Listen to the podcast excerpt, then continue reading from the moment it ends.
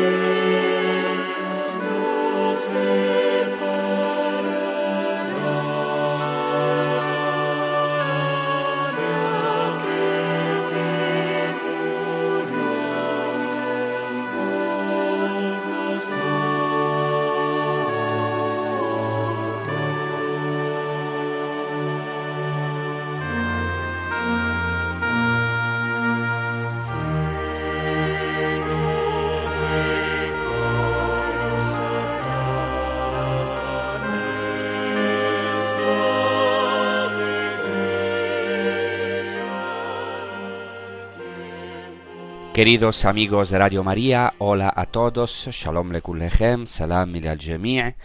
Hoy seguimos profundizando en el Sermón de la Montaña. Esta, este episodio es la continuación directa del episodio anterior, que se titulaba El corazón del Sermón de la Montaña. Y quien quiere puede descargar el audio eh, del episodio anterior en el sitio internet de Radio María España, en el sitio de los podcasts. En el Sermón de la Montaña Jesucristo nos dice tal vez palabras que nos ponen en crisis de manera positiva, porque Jesucristo no vino a anunciarnos solamente lo que queríamos escuchar o lo que nos gustaría escuchar porque la palabra de Dios es una espada de dos filos. Nos hiere y por otro lado nos sana profundamente. Eso es muy importante porque me imagino que al final de este episodio puedan surgir muchas preguntas en los oyentes porque hablaremos de puntos muy delicados que nos ponen un poquito a todos en crisis, a mí también, porque me hacen ver que tengo todavía mucho camino por recorrer, porque nosotros nos creemos muy cristianos, pero ante la Torah encarnada, ante Jesucristo, que no se resiste a los malvados, que no resiste al mal, que no se resiste al mal, que ama a sus enemigos, y que nos dice que nos reconciliemos con nuestro hermano, podemos ver que nos queda mucho camino todavía por recorrer. Así que pido a mí mismo y os pido que no nos defendamos ante de la palabra de Dios, ante del sermón de la montaña, sino que escuchemos con el corazón esta palabra de Jesucristo sin defendernos, sin justificarnos. Así que escuchemos La segunda interpretación fundamental que Jesucristo da de la Torá dice así en el Evangelio de Mateo 5, 27 y los versículos siguientes. Habéis oído que se dijo, no cometerás adulterio, pero yo os digo, todo el que mira a una mujer deseándola, ya ha cometido adulterio con ella en su corazón. Si tu ojo derecho te induce a pecar, sácatelo y tíralo. Más te vale perder un miembro que ser echado entero en la guena. Si tu mano derecha te induce a pecar, córtatela y tírala, porque más te vale perder un miembro que ir a parar entero a la gehenna. Se dijo, el que repudia a su mujer, que le dé acta de repudio, pero yo os digo que si uno repudia a su mujer, no hablo de unión ilegítima, la induce a cometer adulterio, y el que se casa con la repudiada comete adulterio.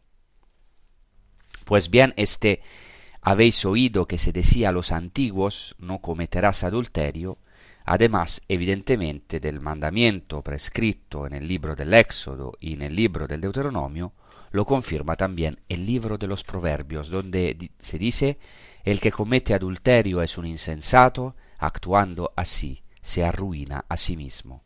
Y en el libro del eclesiástico va más allá del mero adulterio, del acto concreto del adulterio, sino que se dirige al ojo y por tanto consecuentemente al corazón. Y dice así, Eclesiástico 9.8, aparta tus ojos de una mujer hermosa, no mires una hermosura que no te pertenece. Evidentemente se está refiriendo a un hombre, pero esto evidentemente también se aplica a la mujer. No mires una hermosura que no te pertenece. Vamos ahora de nuevo a las fuentes, al trasfondo judío. En la literatura rabínica hay dichos cercanos o al menos que puedan aproximarse a los dichos de Jesucristo. Por ejemplo, en un midrash que se llama Vaikra Rabba, o sea, el gran midrash al libro de Levítico, se dice así: No creas que solo el que comete adulterio con su cuerpo debe ser llamado adúltero. El que comete adulterio con sus ojos también debe ser llamado adúltero. Este es un texto enteramente judío, pero va al corazón de la ley y no solamente al legalismo del acto. Y de hecho en otro midrash, el midrash Bemidbar Rabba, o sea el gran midrash al libro de los números, se dice así, cuando un hombre medita en pecar, es como si ya hubiera pecado contra el omnipresente. Es decir, no se trata aquí solo del acto físico, por tanto de una observancia legal o legalista, sino del corazón, de la intención profunda del hombre. Aquí llegamos al corazón de la ley y entonces también del sermón de la montaña.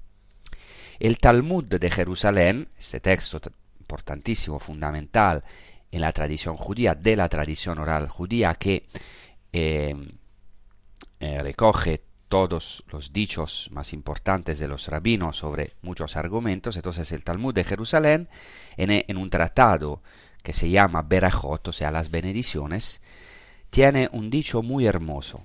Y Dios mismo dice, según el Talmud de Jerusalén, así al hombre, dame tu corazón y tus ojos, entonces sabré que eres mío. O sea, el Señor, según los judíos, dice, a cada uno de nosotros, dame tu corazón y tus ojos, y entonces yo sabré que tú eres mío. En otro midrash, que se llama el midrash Hagadol Shemot, midrash Shemot Hagadol, o sea, el midrash al libro del Éxodo, se dice así, el mandamiento no cometas adulterio consta de cuatro letras, así es en, hebreo. ¿Por qué? dice el Midrash al libro del Éxodo. ¿Por qué cuatro letras? Porque estas cuatro letras nos dice que no se debe cometer adulterio, primero, ni con la mano, segundo, ni con el pie, tercero, ni con el ojo, cuarto, ni en el corazón. Pues que Jesucristo aquí, en este texto que hemos proclamado, recién proclamado, Jesucristo habla de un verbo difícil de entender pero fundamental, que también nos perturba un poco. Este verbo es cortar. Dice Jesucristo, si tu ojo te es ocasión de escándalo, sácatelo y tíralo.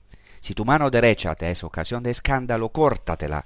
Evidentemente Jesucristo no se está refiriendo aquí a algo literal, ni a impulsos naturales. Es normal que tengamos impulsos naturales, incluso espontáneos.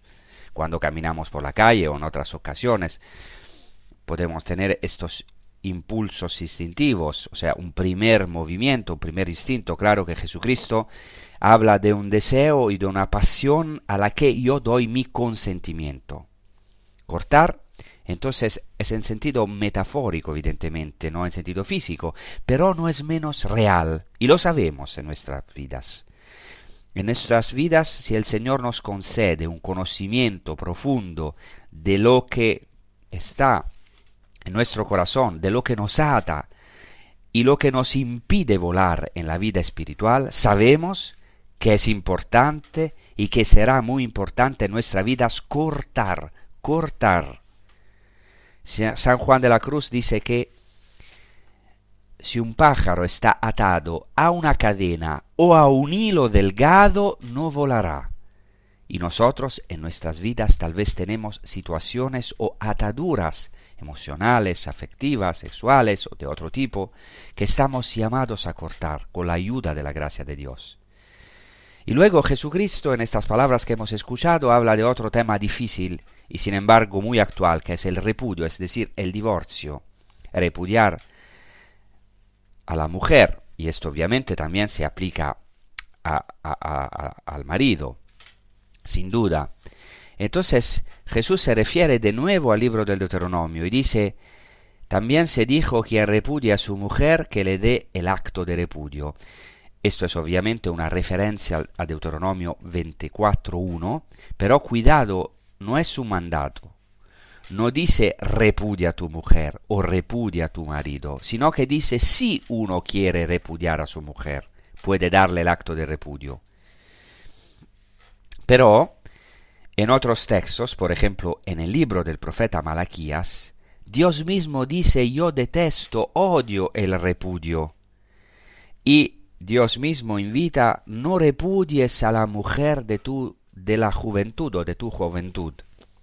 Y esto también se encuentra entre los judíos, aunque todavía admiten el repudio, pero hay dichos que están decididamente en contra del divorcio y del repudio. Por ejemplo, el Talmud de Babilonia dice en el tratado Sanhedrin, por aquel que se divorcia de su mujer, hasta el altar derrama lágrimas, o sea, hasta el altar del templo llora.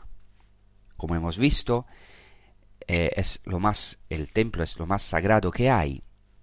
Vimos antes que es al altar de la paz entre Dios y el hombre que da esta comunión entre Dios y el hombre, y hasta este altar llora cuando uno se divorcia de su mujer.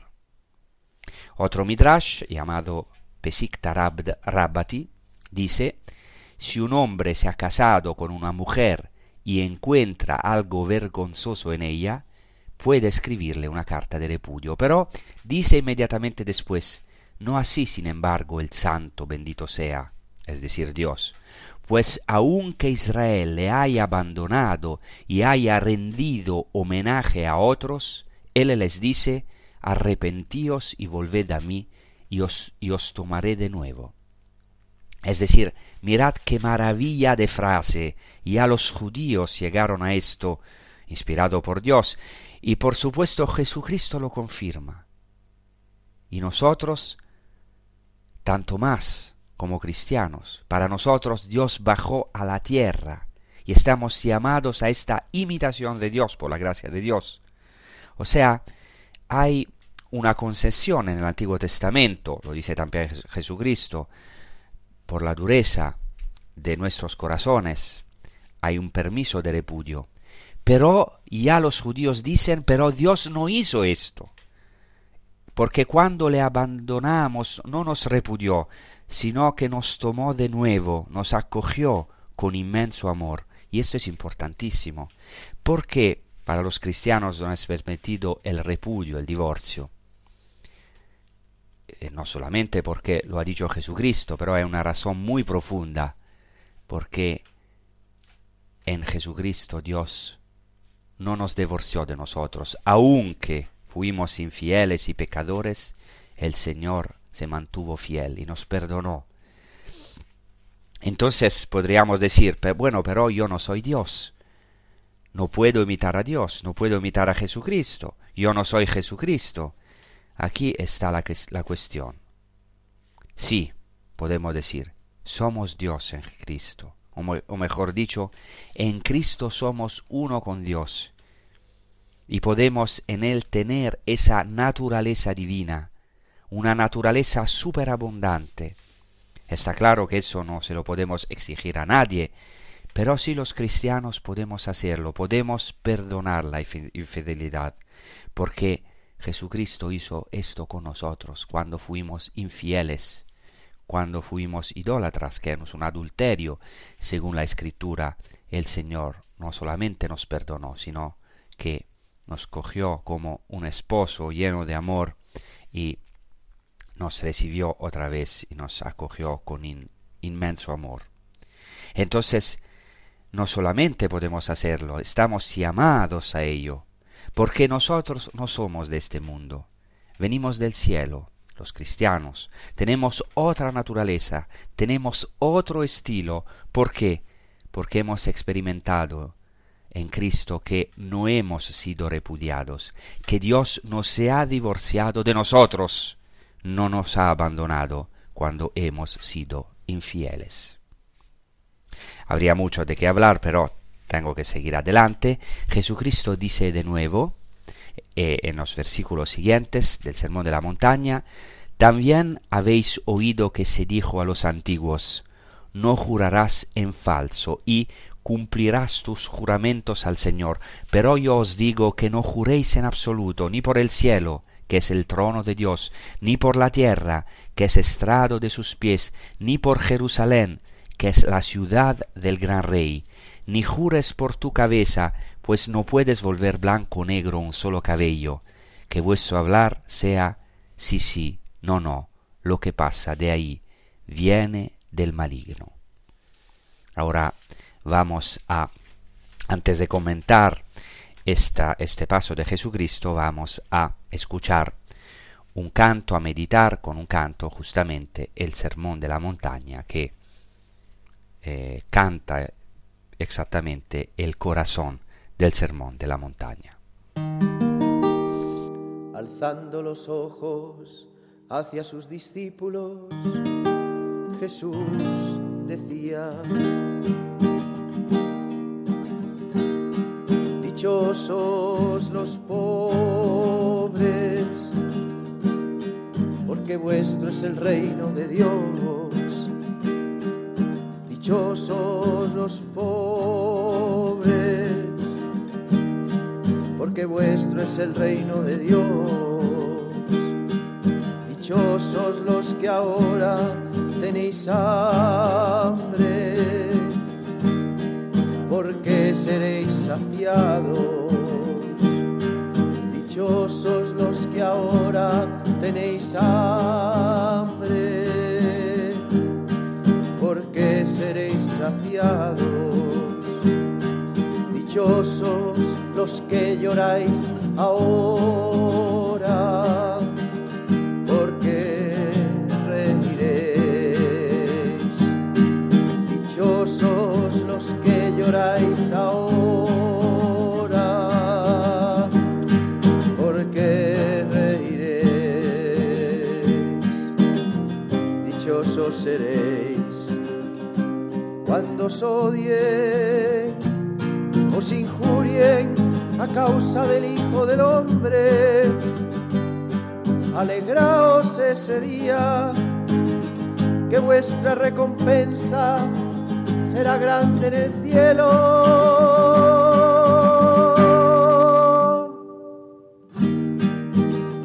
Ay de vosotros los ricos, porque habéis recibido vuestro consuelo.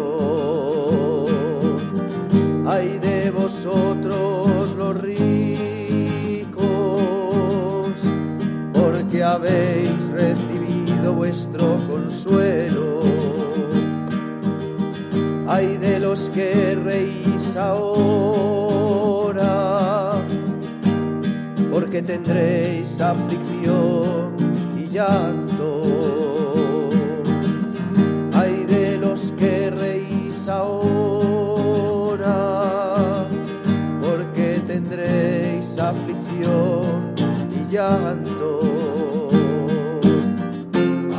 A vuestros enemigos,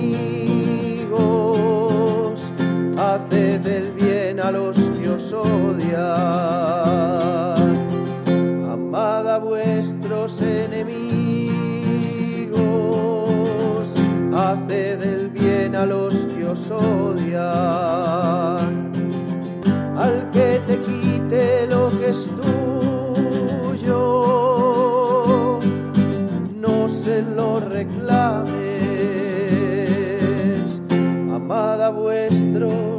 enemigos, haced el bien a los que os odian.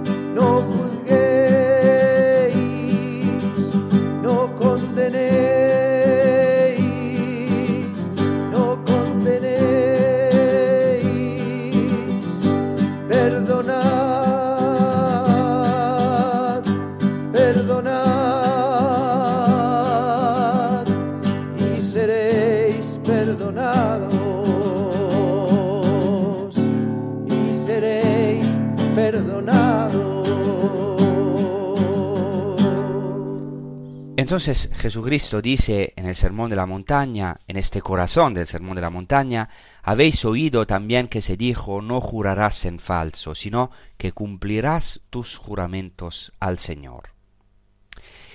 No se trata aquí de una cita exacta del Antiguo Testamento, pero es un resumen de algunos textos del Antiguo Testamento. Por ejemplo, cito solo dos, en el libro de Levítico se dice, no jurarás en falso por mi nombre, no profanarás el nombre de tu Dios, yo soy el Señor. Y el libro de los números dice, cuando uno haya hecho un voto al Señor o se haya comprometido por juramento a una obligación, no faltará su palabra, sino que cumplirá lo que haya prometido con su boca. Así que ya en el Antiguo Testamento está prohibido un juramento falso, es decir, una profanación del nombre de Dios. Eh, hay un mandamiento que normalmente traducimos, eh, no tomarás el nombre de Dios en vano, pero más literalmente dice, no alzarás el nombre de Dios como una cosa vana, como una cosa vacía, o sea, no usarás el nombre de Dios para un juramento o para algo vacío. Y cuando uno haya hecho un juramento al Señor, no violará su palabra, dice el Antiguo Testamento. Veamos ahora el trasfondo judío. No puedo extenderme demasiado, pero Flavio Josefo, historiador de la época de Jesús, dice esto exactamente, dice estas palabras sobre un grupo, una corriente de los judíos de los tiempos de Jesús que se llamaban los esenios. Dice así, todo lo que dicen los esenios vale más que un juramento, pero se abstienen de jurar por considerarlo peor que perjurar. Así que sabemos de al menos un grupo judío de la época de Jesús que evitaba jurar, porque siempre querían hablar con la verdad, en verdad. Y siempre Jesucristo muchas veces repite esta expresión que los evangelistas recogen, amén lego yumin en griego, o sea, amén os digo, o sea, en verdad os digo, amén, amén lego yumin, en verdad, en verdad os digo, Jesucristo habla en verdad. Así, por ejemplo, afirma el Midrash Tanjuma, libro de Levítico, Moisés dijo a Israel, no creáis que os he permitido jurar en verdad por mi nombre. Si poseéis temor de Dios, amor a Dios, rectitud, conocimiento de la Torah, podéis jurar, pero si no los poseéis, no tenéis derecho a hacerlo. Y así dice también el Talmud de Jerusalén, seas culpable o inocente, no prestes juramento. Es decir, en una palabra, el Talmud invita a no reducir a Dios como pantalla de nuestra iniquidad. Lo dice literalmente, no reduzcas a Dios como pantalla de tu propia iniquidad, no pongas a Dios como tapadera de tu propia malicia, como a veces hacemos. Y Jesucristo por eso dice que tu discurso sea sí, sí, no, no. Sí, sí, no, no. Tu discurso sea. Y lo que pasa de ahí viene del maligno. Eh, y esto también ya se encuentra en la tradición judía. Por ejemplo, en el Talmud de Babilonia, en el tratado Baba Metzia, se dice, no se te ha dicho, tú sí debes ser justo, tú no, no debes ser justo. O sea, no se te ha dicho, tú sí debes ser justo, tú no debes ser justo. Y el rabino Abaye dijo, eso significa que no debes decir una cosa con la boca y otra con el corazón. Es decir, es un dicho contra la hipocresía que Jesucristo también atacó tantas veces. En el Midrash Rabba, libro de Ruth, se dice, el sí de los justos es un sí y su no, no. Y San Pablo dirá, la palabra del apóstol no era simultáneamente sí y no, sino que en Jesucristo estaba el sí, el amén. Amén significa precisamente eso, es un sí dicho en verdad. Esto es interesante y importantísimo, y también de aliento para nosotros, en una época también de confusión. Estamos en tiempos de confusión que intentan mezclar el sí y el no. Jesucristo dice que vuestra palabra sea sí, sí, no, no. También esta palabra nos puede asustar, asustar un poco o incluso nos puede denunciar de pecado. Aquí lo que nos alienta es que San Pedro no cumplió esta palabra, porque dice el Evangelio que en el momento de su negación,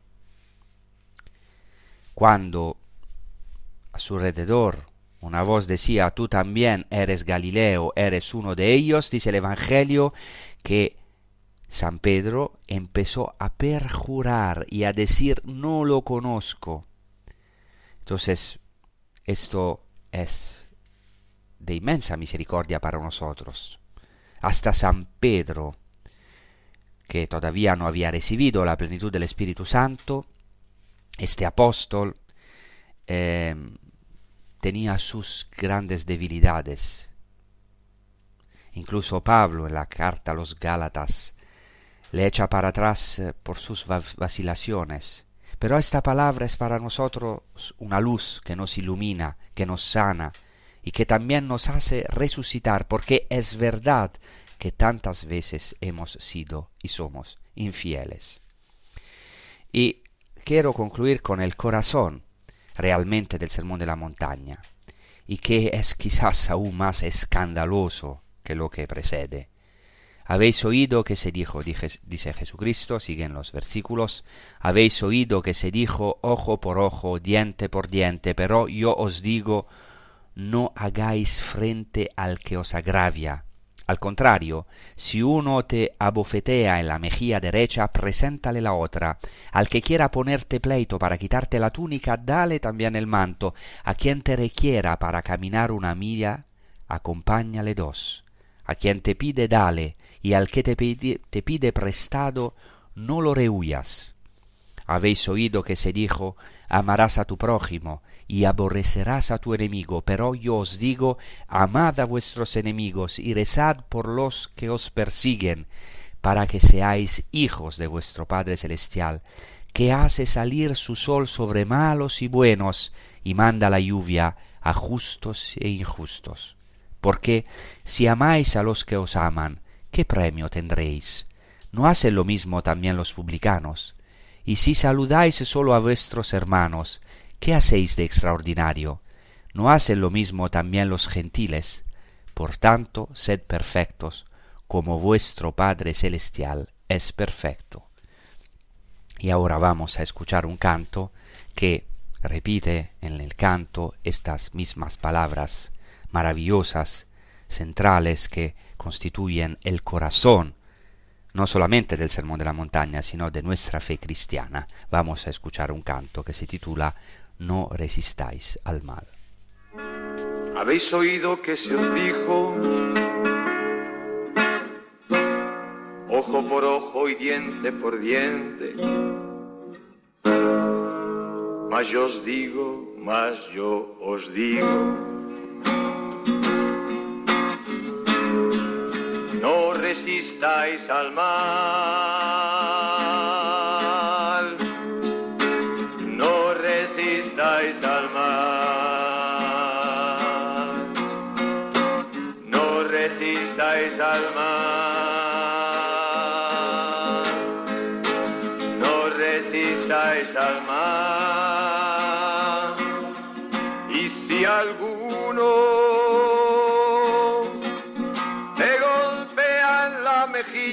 Derecha, preséntale también la otra. Y si alguno te lleva a juicio para quitarte la túnica, tú déjale también tu manto. Y al que te obligue a andar injustamente una milla, tú vete con el dos. Al que te robe lo que es tuyo, no se lo reclames. No resistáis al mal. No resistáis al mal.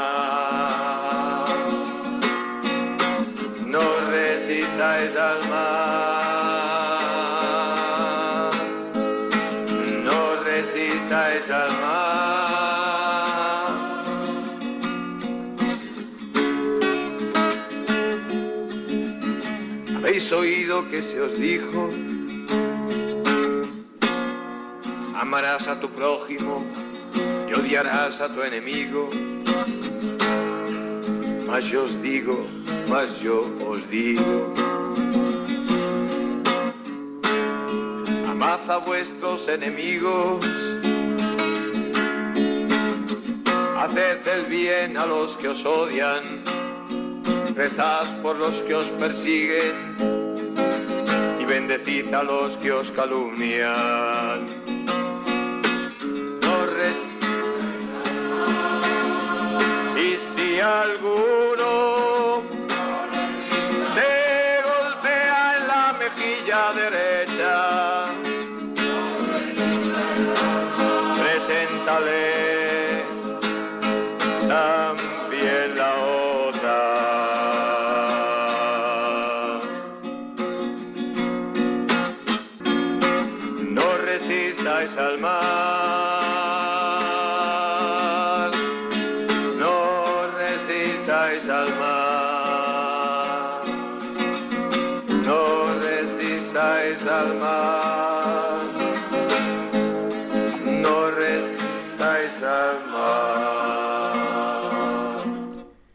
Esto es precisamente el centro.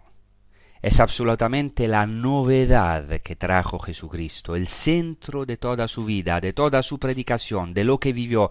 Jesucristo comienza citando, habéis oído que se dijo ojo por ojo y diente por diente, y se está refiriendo a la ley del talión, tal como está expresada en el libro del Levítico y en el libro del Éxodo. No debemos pensar, no debemos pensar que esta ley de retribución es una ley excesivamente rígida. Es decir, debemos pensar bien que esta ley de retribución fue un gran logro en la historia de la humanidad, sobre todo en la antigüedad, porque normalmente, permita, si, si me permiten esta expresión, si alguien me saca un ojo, me ha destruido de por vida, y tal vez yo le saque dos, o tal vez alguien pueda decir, le hago peor, por así decirlo. Por esta ley estaba precisamente, esta ley del talión, nació para mitigar la venganza. ojo por ojo y diente por diente estaba hecha para limitar la venganza, es decir, para devolver el simple castigo que uno había infligido al otro. Y después en la tradición judía también esta palabra ojo por ojo, diente por diente, cuidado, no es interpretada literalmente.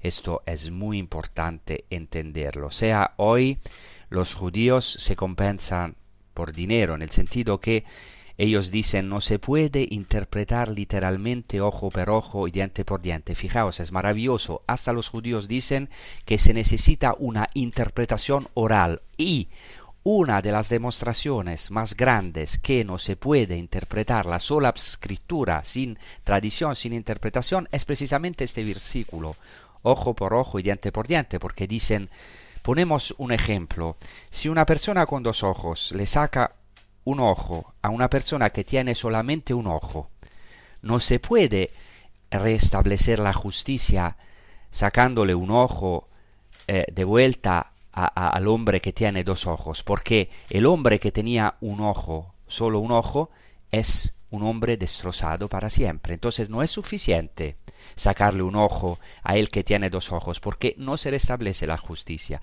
Entonces ellos dicen no se puede interpretar en, en sentido absolutamente literal, sino que hay que compensar con dinero, ¿no? Como se hace también en nuestro derecho. Entonces no se puede interpretar de manera bárbara, o sea, eso es muy importante porque se necesita siempre un intérprete de la Torah.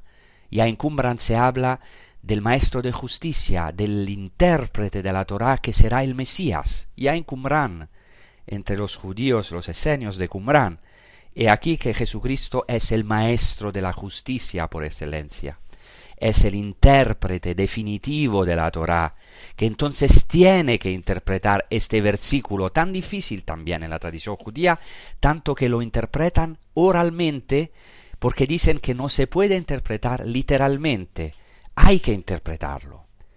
Y siempre la interpretación en el judaísmo implica un maestro. He aquí el verdadero rabino, el verdadero rabbi, rabbuní, nuestro Señor Jesucristo, que por eso en el Sermón de la Montaña quiso interpretar ese versículo tan importante y tan difícil de la Torah que es ojo por ojo y diente por diente. Pero ahora estaba diciendo que ya en la historia de la humanidad la ley del talión era un logro porque mitigaba la venganza, porque normalmente cuando uno quiere vengarse no, no, no, no es justo, entonces ojo por ojo y diente por diente intentaba devolver el simple castigo que uno había infligido al otro, o sea, instaurar el derecho, quedarse a nivel jurídico y no bárbaro.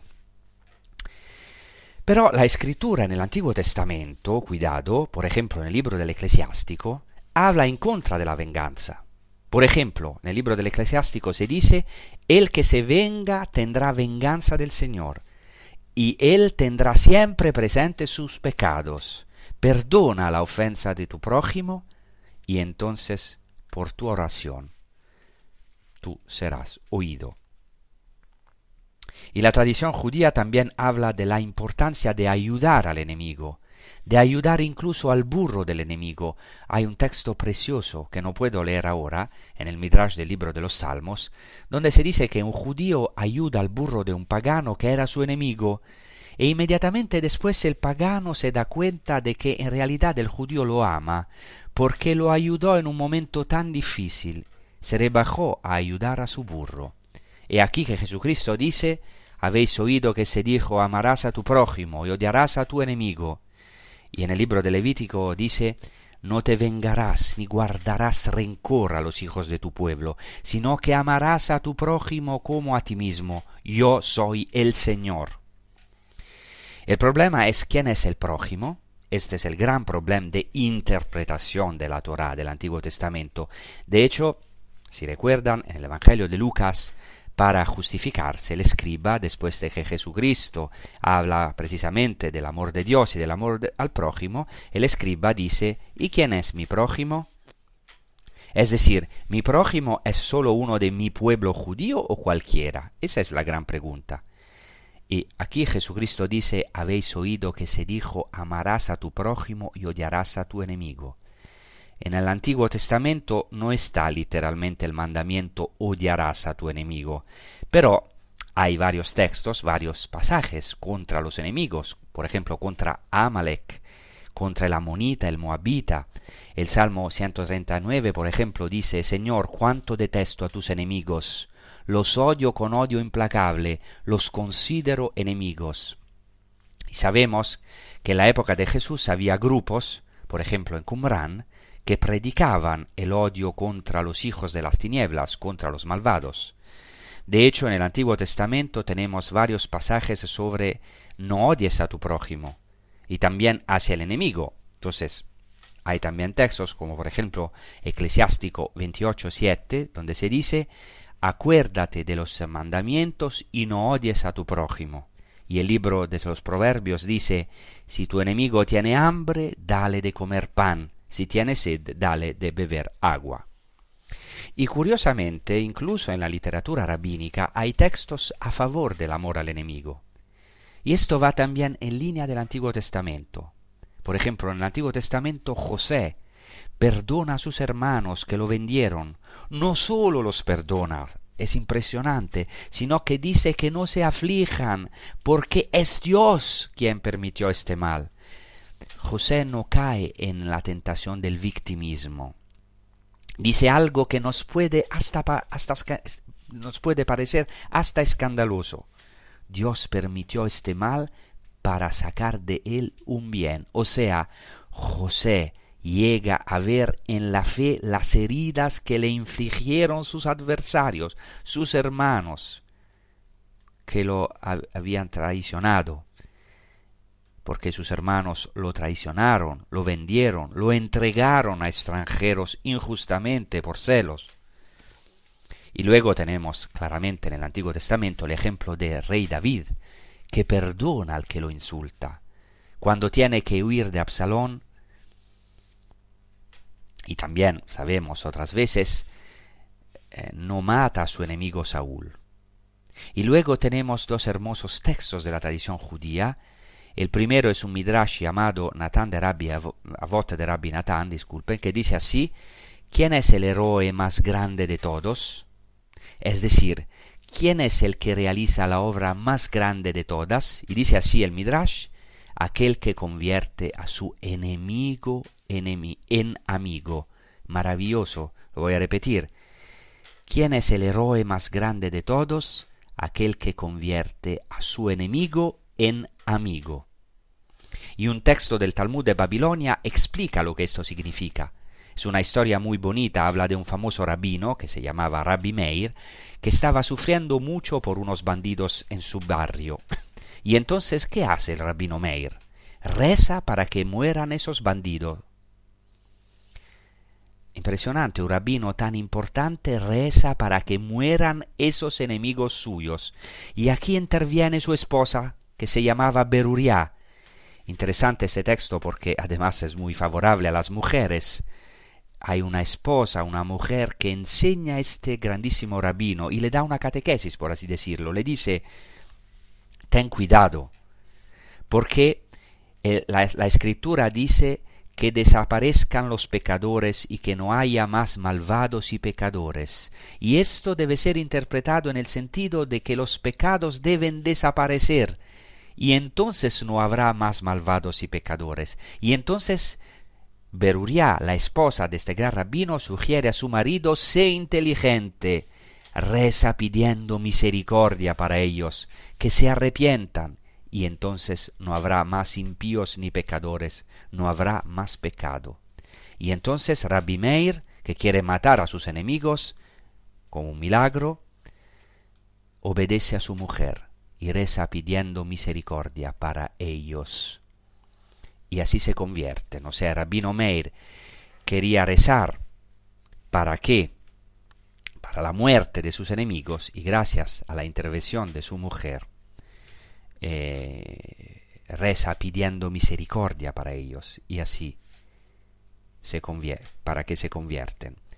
Y por eso también el Señor mismo nos dice, sé inteligente, reza pidiendo misericordia para tus enemigos, para que se arrepientan, y entonces no habrá más impíos ni pecadores, no habrá más pecado, y tú no tendrás más enemigos. Y aquí que estamos llamados entonces nosotros los cristianos a odiar el pecado, pero a amar a los pecadores, a amar a nuestros enemigos, y esto solo es posible con el Espíritu de Dios. Claro, esto es fundamental para nosotros y aquí queremos ir al corazón de este mandamiento, de amar a los enemigos, amar a los pecadores. ¿Por qué? Porque nosotros fuimos los pecadores, los enemigos de Dios, de Jesucristo. Hemos crucificado nosotros a Jesucristo. Y, y no los judíos malvados, nosotros, yo he matado a Jesucristo cuando he sido indiferente hacia el otro, cuando no, no, lo he querido, cuando le he odiado o juzgado en mi corazón y con muchos otros pecados. Yo he crucificado a Jesucristo, yo soy el culpable, soy el enemigo de Jesucristo, pero Él me ha perdonado, me ha amado cuando era malvado y pecador, como dice San Pablo. Claro, esto es posible solo con el Espíritu de Dios. Solamente quien ha tenido una experiencia de encuentro profundo con Jesucristo y ha experimentado su amor sin condiciones, su amor hacia a nosotros, los enemigos, entonces puede recibir ese espíritu, espíritu divino, esta naturaleza divina del hombre del sermón de la montaña, del hombre celestial, que va siempre más allá, que puede amar más allá, que es el hombre de la otra orilla, que puede amar hasta los enemigos, como hizo Jesucristo. Dice otro Midrash, el Midrash Rabba, libro del Éxodo, Dios mismo dice en este Midrash, imitadme, como yo devuelvo el mal con el bien, así también vosotros devolved el mal con el bien. Evidentemente esto es imposible de cumplir solo con las fuerzas humanas. Nosotros los cristianos necesitamos la gracia de Jesucristo, pero sabemos que esta es la verdad.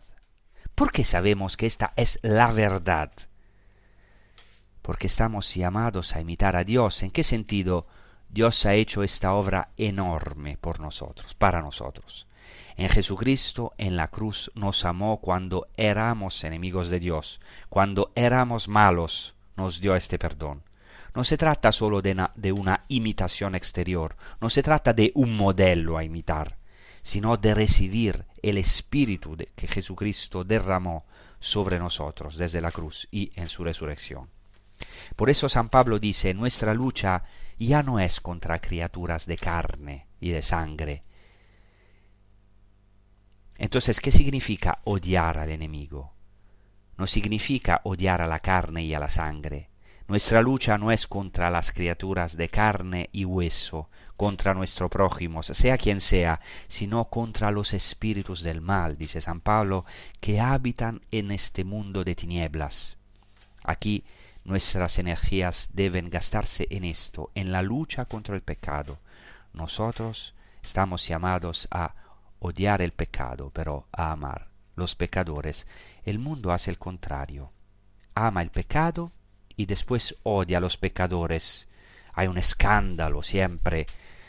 Los ponen en los periódicos cuando alguien ha pecado gravemente. Entonces, eh, en el mundo muchas veces se ama el pecado y se odia el pecador. Nosotros somos los hombres de la otra orilla, los hombres celestiales a imagen de Jesucristo. Odiamos profundamente el pecado, pero amamos profundamente a los pecadores. Queremos salvarlos, o sea, ser instrumento de salvación porque el Salvador es Jesucristo. Entonces, Jesucristo va al corazón mismo del hombre. Fijaos, no se detiene en el precepto externo, legal, en la ley, sino que realmente quiere llegar al corazón, a nuestros corazones, porque Jesucristo es la plenitud de la Torah. La plenitud de la Torah es el corazón de Cristo. La plenitud de la Torah es la plenitud escrita en el corazón, en lo más profundo del hombre. ¿Ves cómo esto también se encuentra en cualquier modo en la tradición judía? No sabemos si estas tradiciones ya estaban extendidas en la época de Jesús, cuidado. He mencionado algunas tradiciones, por supuesto, en la época de Jesús también había algunos grupos judíos que predicaban el odio hacia el otro, especialmente hacia el enemigo. Aquí, entonces, podríamos preguntar, preguntarnos, pero entonces, ¿qué novedad trae Jesús? Si estas cosas también están en los escritos judíos, ¿qué novedad trae Jesucristo? La novedad que trae Jesucristo es sí mismo, es el querigma, es, el, es, es, su misterio pascual. ¿Qué quiero decir con esto? Quiero decir que Jesucristo no solo da la interpretación definitiva de la Torah, y algunas cosas estaban en el Antiguo Testamento, en la tradición judía. O sea, Jesucristo no solo da la interpretación definitiva de la Torah, claramente Él es Dios, es la fuente de la Torah, de la ley, sino también que la encarna, es decir, Jesucristo cumplió esta palabra a lo largo de toda su vida, constantemente y luego eminentemente en el misterio pascual, es decir, en su pasión, muerte, resurrección, ascensión al cielo, dono del Espíritu Santo. ¿Por qué? Porque Jesucristo no se encolerizó, no resistió a los malvados, no respondió al mal con el mal, no insultó a los que se burlaban de él. Interesante esto. Él es el que ha cumplido plenamente. Por eso es el hombre nuevo, es el hombre celestial que viene del cielo, que quiere darnos gratuitamente esa naturaleza divina. Él es el hombre de la otra orilla, es el hombre del sermón de la montaña. Jesús sube a la montaña y esto no es algo utópico, sino que a través de su Espíritu nosotros también podemos recibir esa nueva naturaleza del sermón de la montaña. Pero cuidado, no es solo esto, porque a Jesucristo siempre le gusta ir más allá, desbordarse, porque este es nuestro Dios, nuestro Dios se desborda de amor por nosotros. No solo nos enfadó y no resistió al mal, no solo no insultó a los que se burlaban de él, sino que aceptó ser llamado necio e impío por nuestra salvación. Y esta es la inmensa novedad que, que aún hoy puede llenarnos de maravilla y de amor. Dios se ha puesto del lado de los heridos, de los insultados, de los perseguidos, de los, eh, de los deshonrados, y no nos ha condenado desde ese lugar que es la cruz, lugar de deshonra en el que Él estuvo ah, por nuestros pecados. He aquí la maravillosa paradoja de la cruz de Cristo, de Cristo, la cruz gloriosa de Cristo. Esto no quiere decir que un día no habrá juicio hacia nuestras palabras y nuestras acciones, por supuesto, pero en Jesucristo vemos encarnada esta Torah, esta naturaleza misma de Dios, el corazón de Jesucristo el rostro radiante del Padre. Bueno, muchas gracias. Os recuerdo que pueden también eh, reescuchar o descargar eh, del sitio internet eh, de podcast de Radio María España estos, estos episodios. Os doy las gracias y os deseo una buena prosecución con Radio María España. Muchas gracias y hasta la próxima.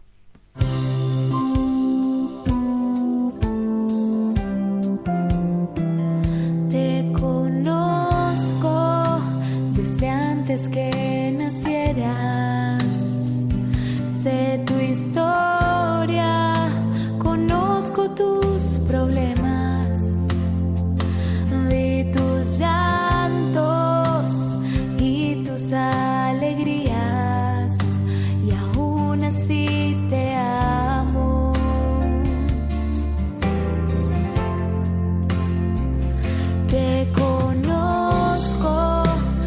antes que nacieras.